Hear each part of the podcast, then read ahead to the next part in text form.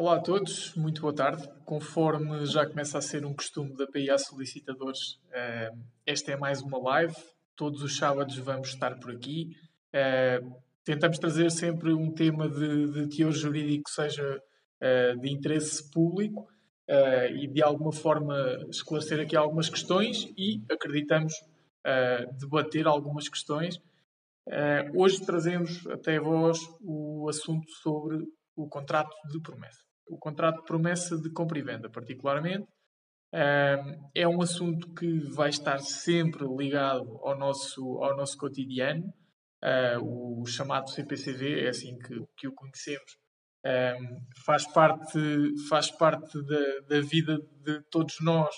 Ah, espero eu, porque é sinal que estamos a investir no imobiliário, portanto, a, certo ponto da nossa vida fará parte do cotidiano.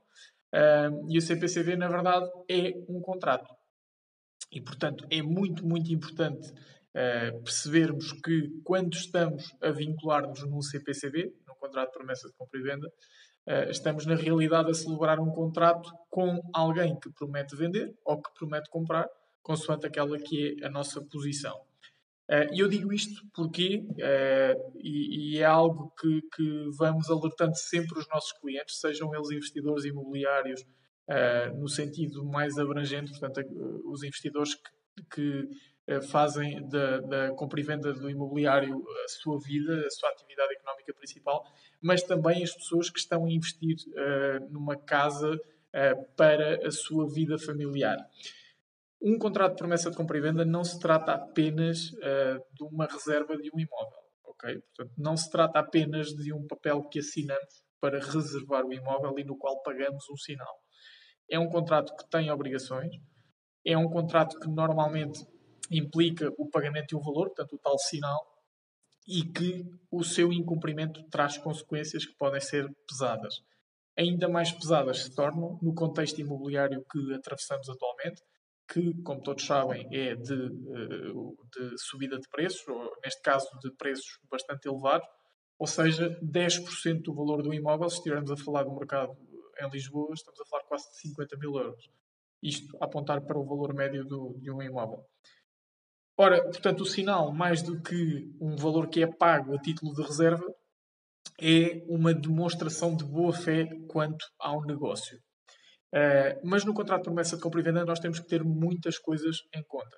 Primeiro, os prazos que estão em causa, ok? Portanto, os prazos que estão em causa para a celebração do contrato definitivo. O contrato definitivo é o contrato final, aquele contrato que acaba por ser uh, realizado uh, através de escritura pública ou documento particular autenticado, consoante estejamos a falar de, de um contrato no âmbito de notário ou de solicitador, ou advogado também. E, portanto, há sempre aqui um lapso temporal que nós temos que julgar muito bem. Porquê? Para quem vende, para quem é promitente vendedor, estabelecer um prazo de 90 dias é diferente de estabelecer um prazo de 120 dias. Ou estabelecer um prazo de 6 meses ou até de um ano. Porque temos que perceber que durante esse prazo, que medeia desde a celebração do contrato de promessa de compra e venda até ao contrato definitivo, é um prazo em que não estamos uh, a poder uh, negociar com mais ninguém porque estamos vinculados àquela pessoa a quem, nos promete, a quem, a quem prometemos vender. Uh, por outro lado, a quem promete comprar tem que ter muito cuidado com os prazos, principalmente no sentido do financiamento. Porquê? Não tanto no sentido do investimento, porque normalmente quando a pessoa paga um valor a título de sinal, já tomou a decisão que pretende comprar aquele imóvel àquele preço, portanto, Quanto muito poderá acontecer aparecer outro imóvel a um preço mais em conta e que interessa mais, e aí tem de ser negociada a desistência do contrato de promessa de compra e venda do imóvel anterior, mas falo principalmente quanto às condições de financiamento. Porquê? Normalmente, quando celebramos o contrato de promessa de compra e venda, nós fazemos ainda no momento em que uh, estamos uh, uh, a tentar obter financiamento. Ou seja, estamos num processo de análise, num ou mais bancos, em que não temos qualquer tipo de confirmação, ainda que possamos ter algumas garantias, porque o nosso salário é bastante sólido, porque conseguimos eh, garantias pessoais como um fiador, ou mesmo garantias patrimoniais como uma hipoteca de outro imóvel, nunca é garantido. E não sendo garantido, nós podemos estar a vincular-nos num contrato de promessa em que damos de entrada o tal sinal, 5 mil euros, 10 mil, 15, 20, não interessa. E se não ficarmos devidamente acalculados no contrato de promessa, o que acontece é que desistimos do negócio porque não nos foi aprovado o crédito e acabamos por perder o sinal porque, na verdade, houve um incumprimento definitivo do contrato. Tem havido algumas questões. Uh, ainda esta semana tivemos aqui um, um cliente no escritório que, que, fez essa questão e também, curiosamente, aqui no TikTok uh, tivemos uma questão nesse sentido.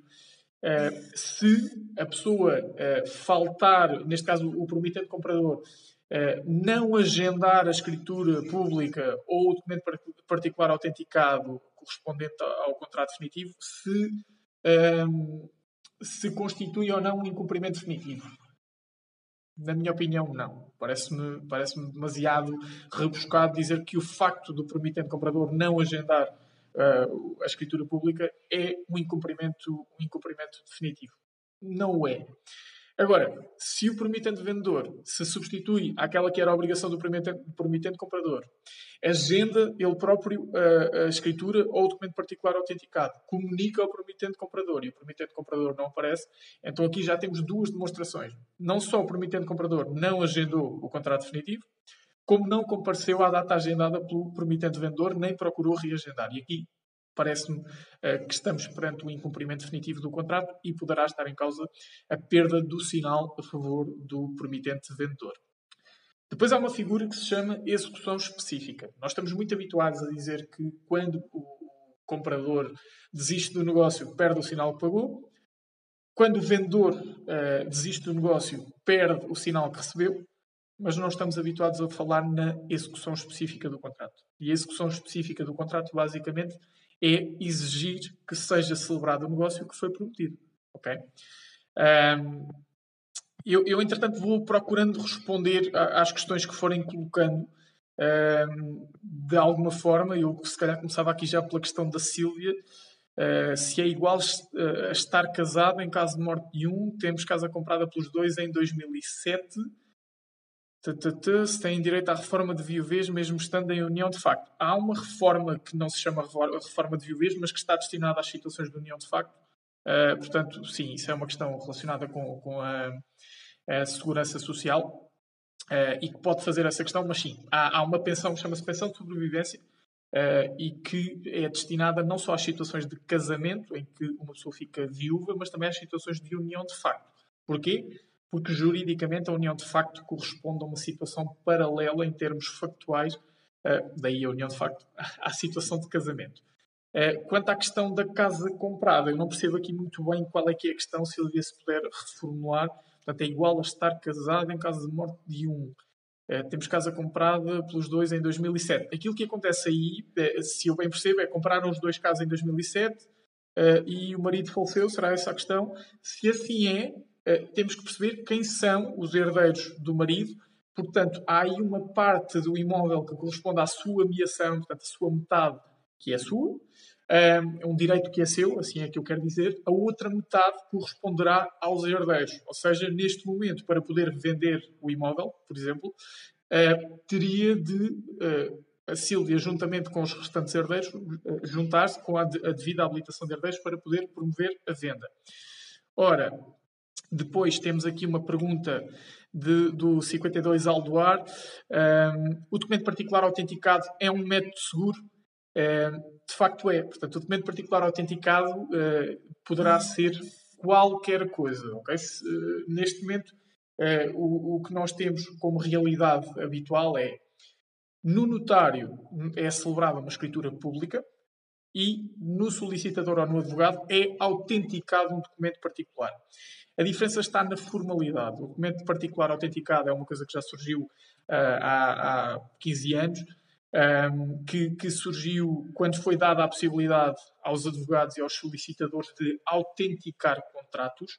A diferença é que na escritura pública o notário declara que compareceram determinadas partes e redige todo o conteúdo do contrato, sendo ele próprio o relator desse, desse contrato enquanto na situação do documento particular autenticado formalmente é diferente, portanto, em teoria, o contrato é apresentado pelas partes e o solicitador ou o advogado, eu aqui tenho sempre a tendência para falar de solicitadores, obviamente, O solicitador lê o contrato que lhe foi apresentado, explica o alcance do contrato às partes e autentica. Portanto, em termos formais, isto tem exatamente a mesma validade.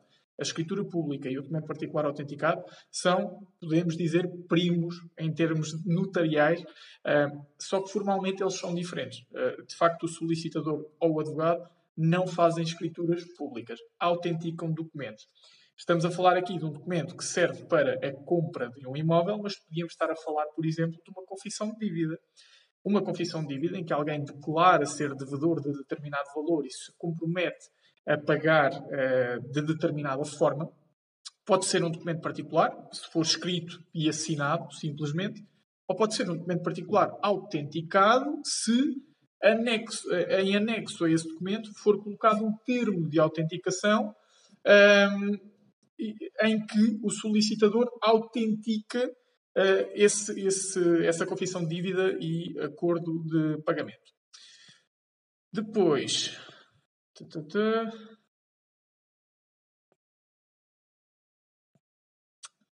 Ok, então vamos retomar a questão uh, do, tem que haver. Sim, sim, sim. Atenção, o registro tem que existir. Portanto, uh, perguntam-me se, neste caso, o documento particular autenticado tem que haver registro na mesma. O registro é completamente independente. Ok? Portanto, uh, quem titula o contrato, quem autentica o contrato, o solicitador que autentica está obrigado a registar. Tem dois meses para promover o registro, tal como o notário. Portanto, o notário que uh, redige, elabora a escritura pública, também tem dois meses para promover o registro um, e, e, portanto, sem o registro não há comunicação à conservatória e, portanto, não há fé pública daquilo que foi feito. Eu posso perfeitamente fazer um contrato particular autenticado neste momento em que alguém vende uma casa a outra pessoa e se eu não registar não há fé pública, porque não há forma de o, toda a comunidade ter acesso à informação de que aquela casa foi vendida. Portanto, nesse aspecto é exatamente igual. Uh, os procedimentos são exatamente iguais. Aliás, os próprios valores envolvidos acabam por ser muito semelhantes, porque os impostos é uma questão à parte, continuam a ter que ser liquidados consoante os valores do negócio. O registro, o valor também é igual, portanto, normalmente 250 para o registro de aquisição uh, de, uma, de uma casa, mais 250 para o registro da hipoteca, 20 euros para o depósito eletrónico e, portanto, a questão do documento particular autenticado tal como a escritura pública, vai sempre depender do profissional. O documento particular autenticado depende sempre do valor que é praticado em cada escritório. Uh, mas sim, é, é um documento que, que, está sujeito a registro. Recuperando o contrato de promessa de compra e venda, que vai, vai precisamente no sentido destas questões e, portanto, obrigado, obrigado por estarem a participar. Um, o contrato de promessa de compra e venda, como eu vos dizia, tem, tem variadíssimas particularidades. Por exemplo, uh, se vocês uh, compram uma casa, ou, melhor, desculpem, não é esta a forma correta de, o dizer. Se vocês celebram o contrato de promessa uh, de compra de uma casa e na data em que vocês pagam o sinal e assinam o contrato de promessa vos é entregue a chave do imóvel, legalmente vocês estariam obrigados ao pagamento do IMT. Portanto, isto é algo que devem ter em atenção. Uh, há aqui a exceção de se vocês estiverem a comprar este imóvel para a vossa habitação própria permanente, ou seja, a casa onde vocês vão viver. Nesse caso, não têm que pagar o IMT nesta fase, mas apenas na altura do contrato definitivo. Mas imaginem que estão a comprar uma casa que a seguir é para arrendar. Se vocês compram uma casa ou, fazem um CPCV, uh, se fazem o CPCV uh, eh, de, de, para, para comprar uma casa e uh, no dia em que vocês celebram o CPCV vos são entregues as chaves, há aqui um movimento que legalmente se chama tradição da coisa. Esta tradição da coisa vem, vem do latim, não interessa, tem a ver com a entrega da coisa, a entrega do imóvel. Sendo-vos entregue o imóvel, há lugar ao pagamento do IMT. Também, outra particularidade, se no contrato houver uma cláusula de cedência de posição contratual, que é cada vez mais normal, portanto, esta cláusula de cedência contratual o que permite é a quem é promitente comprador ceder a sua posição a um terceiro. Isto começa a ser muito frequente em muitos investidores imobiliários que procuram segurar a sua posição, uh, veem um imóvel a determinado preço, sabem que vão conseguir vender a, a sua posição no negócio mais caro.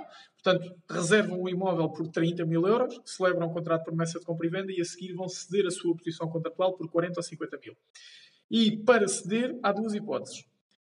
Ou foi convencionada no contrato de promessa de compra e venda a cedência da posição contratual, ou foi convencionada mais tarde, através de um acordo entre ambas as partes, e, portanto, em qualquer uma das situações há uma convenção, uma cláusula de cedência da posição contratual. E se assim for, também há lugar ao pagamento do IMT. Portanto, são aqui particularidades. Isto porquê? Porque, regra geral, o IMT só se paga na data uh, do contrato definitivo. Na data ou no dia antes, portanto, ali próximo da celebração do contrato definitivo. Agora, o Rui Simões pergunta-me se os valores do negócio imobiliário são comunicados a alguma entidade. Depende da forma como pergunta. Primeiro, se estivermos a falar de um negócio imobiliário que envolve a intervenção de uma entidade imobiliária, portanto, as agências imobiliárias, uma mediadora, as mediadoras estão obrigadas a comunicar trimestralmente ao IMPIC, que é o Instituto uh, dos Mercados Públicos e da Contratação, algo deste género, uh, estão obrigadas a comunicar trimestralmente todos os contratos em que estiveram envolvidos, os sujeitos, o valor do, do, dos atos, a forma como foram pagos, e acho que não está a escapar nada. Portanto, de certa forma, temos este, o IMPIC tem como objetivo eh, entre, outros, entre outras atribuições, combater o branqueamento de capitais, combater a evasão fiscal eh, também, e, portanto, há aqui uma obrigação das mediadoras imobiliárias de comunicar. Se estivermos a falar de um negócio que não recorreu à mediação imobiliária, o que é que acontece? Eh, na realidade, não há uma obrigação de comunicação destes valores ao IMPIC, Porquê? Porque o solicitador, o advogado, o notário, não estão vinculados a essa obrigação junto do INPIC, mas fica registado no documento particular autenticado qual foi o valor da compra, eh, é comunicado às finanças qual foi o valor da compra, até para efeitos fiscais, porque se for, eh, por exemplo, um valor superior ao valor patrimonial tributário, o valor dos impostos vai incidir sobre o valor da compra e não sobre o valor patrimonial tributário. Portanto, fica sempre registado de alguma forma, portanto, fica sempre comunicado à autoridade tributária. E depois, sendo registado o documento particular autenticado junto da Conservatória do Registro Predial, quanto mais não seja, há um arquivo desse contrato na Conservatória e, e, e portanto, das duas, uma, ou cometem um crime e, e, prestam falsas declarações relativamente ao valor que foi pago, e aqui até eh, estamos a entrar já no âmbito do branqueamento de capitais, ou cumprindo tudo em termos de obrigações declarativas, eh, há sempre forma de perceber qual foi o valor associado ao contrato. Portanto, sim, eh, são comunicados até a mais do que uma entidade. Eu só aqui de repente falei em Conservatório de Registro Predial, Autoridade Tributária e IMPIC. Ok, Rui?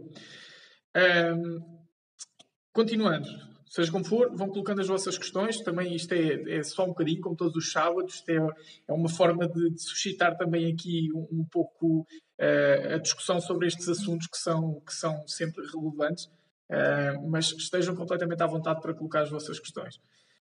E, uh, como eu estava a referir, há algumas particularidades do contrato de promessa que nem sempre nós dominamos. E, e, este, mesmo que sejamos representados uh, por uma agência imobiliária que tem profissionais capacitados para, para este tipo de negócio, há sempre uma parte jurídica que devemos compreender. Portanto, ainda que nos digam sim, este é um bom negócio, nós temos que compreender aquilo a que nos estamos a vincular. Nós sabemos que, que a regra é, é celebrar um contrato de promessa de compra venda, pagar um sinal, saber que se desistirmos do negócio perdemos o sinal e que uh, temos 90 dias para celebrar o contrato definitivo. Mas há uma série de outras particularidades que temos que ter em atenção. Depois, outra questão que, que nos perguntam muitas vezes: o contrato de promessa tem ou não tem que ter uh, uh, uma formalidade específica? Depende. Se vocês quiserem celebrar um contrato de promessa e registar esse contrato de promessa na conservatória, vocês têm que recorrer a um documento particular autenticado. Uh, e, portanto, depende da forma como vocês querem celebrar. Por outro lado, podem ter reconhecimento de assinaturas ou não ter se uh, declararem que prescindem uh, dessa formalidade. Um, e, relativamente ao contrato de promessa, estas são as indicações principais, mas eu acho que a ideia principal que, que devemos retirar daqui é o contrato de promessa não é um mero documento que nós assinamos para reservar o imóvel. Portanto, não se trata de uma declaração, uh, não se trata, não é um contrato de mediação imobiliária, não é uh, um, um, documento de reserva, uh, não é, é um contrato, ok? Portanto, em bom rigor, quando nós pagamos um sinal, aquilo que acontece normalmente é que nós temos dois contratos associados à nossa compra: o contrato de promessa e o contrato definitivo, que é o contrato final que corresponde à escritura pública ou ao documento particular autenticado. E, relativamente a este assunto, obviamente estamos, estamos disponíveis para, para responder às vossas questões. É algo que também vamos abordando através de vários vídeos no site. Um, e, desculpem, vários vídeos no, na nossa página do TikTok. Um, e por isso, honestamente, tenho muita atenção. Falo do contrato de promessa de compra e venda, mas podia falar de qualquer outro tipo de contrato, contrato de arrendamento, contrato de trabalho, contrato de prestação de serviços, que agora uh, vai estar cada vez mais em voga com esta questão pandémica. E, portanto, tenham muita atenção, analisem todas as cláusulas muito bem. Para quem é fiador em contratos, analise bem o tipo de fiança que está a prestar ao devedor principal, analise bem qual é a sua responsabilidade, Uh, para quem celebra uh, até contratos de sociedade, portanto, quem esteja para avançar com, com sociedades, tenha muito bem em atenção o tipo de contrato que está em causa e o tipo de obrigações que têm associadas, e esta é, uh, esta é a ideia principal que, que retiramos da, da, conversa de hoje. já sabem, no próximo sábado faremos um esforço para mais uma vez estarmos, estarmos aqui em direto a falar mais uma vez sobre, sobre assuntos eh, de teor jurídico. Veremos eh, qual será o assunto, portanto, o, nosso tipo de, de, profissão tem milhentos de assuntos dos quais podemos falar. Uh, Deixamos-nos levar sempre pelo, pelo interesse de, de, quem nos segue uh, e também daquela que é, que é a, nossa, a nossa motivação profissional. E, portanto, estejam à vontade para colocar as vossas questões, ok? Uh, obrigado, 52 Aldoar. Muito obrigado. Uh, nós, nós, como vocês já sabem, para quem, para quem nos segue, nós temos tido uma, uma preocupação muito grande em ter, em ter esta presença digital. Uh, é, para nós é fundamental, portanto, trata-se muito mais do que, do que uma live. Esta é a nossa forma de interagir. é algo que ainda se torna mais, mais flagrante, tendo em conta esta, esta situação pandémica que atravessamos. Uh, desculpem, fruto. Uh, tendo em conta esta, esta situação pandémica que atravessamos, uh, é ainda mais importante interagirmos desta forma, porque não podendo receber uh, as pessoas como gostaríamos no nosso escritório, que já agora, como, como, já dissemos, é em Leiria, no coração de Leiria, e que convidamos a, a visitarem-nos quando, quando quiserem, mas não o podendo fazer, este é o nosso tipo de presença, esta é a nossa forma de interagir, esta é a nossa forma de comunicar e, portanto, eh, vamos sempre tentar fazê-lo eh, desta forma, com presença digital, eh, com comunicação, ainda que não direta, porque de facto estão a ver-nos, mas eu não vos vejo a vocês, e por isso estejam atentos. E, independentemente, nós dizemos sempre isto, independentemente de ser connosco ou não, porque isso nem sempre é o mais relevante, contactem sempre um profissional. Eu aqui não, não me refiro a solicitadores, refiro-me a solicitadores, advogados, contabilistas, arquitetos, médicos especialistas, portanto, recorram sempre a um profissional. Nós temos muito, e principalmente em Portugal, temos muito esta, esta tendência de achar que o Dr. Google resolve tudo, o que é mentira. Completamente mentira. Uh, e já dissemos isto várias vezes, inclusive na live que tivemos com, com o Ricardo Matos, o, o investidor. Às vezes, uh, uma má minuta ou uma minuta desatualizada compromete um negócio de centenas de milhares de euros. Uh, e é isto que está em causa é a capacidade para percebermos até que ponto é que o nosso conhecimento do cotidiano é ou não suficiente comparado com o conhecimento de um profissional. Por isso, já sabem, especificamente relativamente à nossa profissão, naquilo que precisarem, contactem o vosso solicitador ou solicitadora, uh, contactem o vosso profissional e informem-se, percebam de que forma é que conseguem uh, ter uh, a vossa vida bem orientada, bem definida e bem apoiada. Okay? Não havendo mais questões, uh, vou dar aqui um compasso de espera de mais 5 ou 10 segundos para eventualmente haver mais alguma questão. Não havendo, muito obrigado pela vossa atenção e vamos nos mantendo conectados da, da forma possível, sempre a falar deste tipo de temas. E muito obrigado pelo vosso apoio, porque realmente tem sido, tem sido muito importante para nós. E é deste tipo de, de, de carinho que, que, se faz um escritório de pessoas, porque o nosso é um escritório de pessoas para pessoas. Ok? Ok. Não havendo questões, malta, muito obrigado. Fiquem bem, um bom fim de semana a todos. Na próxima semana voltamos a ver em live. Ao longo da semana vamos vendo em pequenos vídeos. Comentem que nós devolvemos resposta, ok? Muito obrigado, fiquem bem, um bom fim de semana.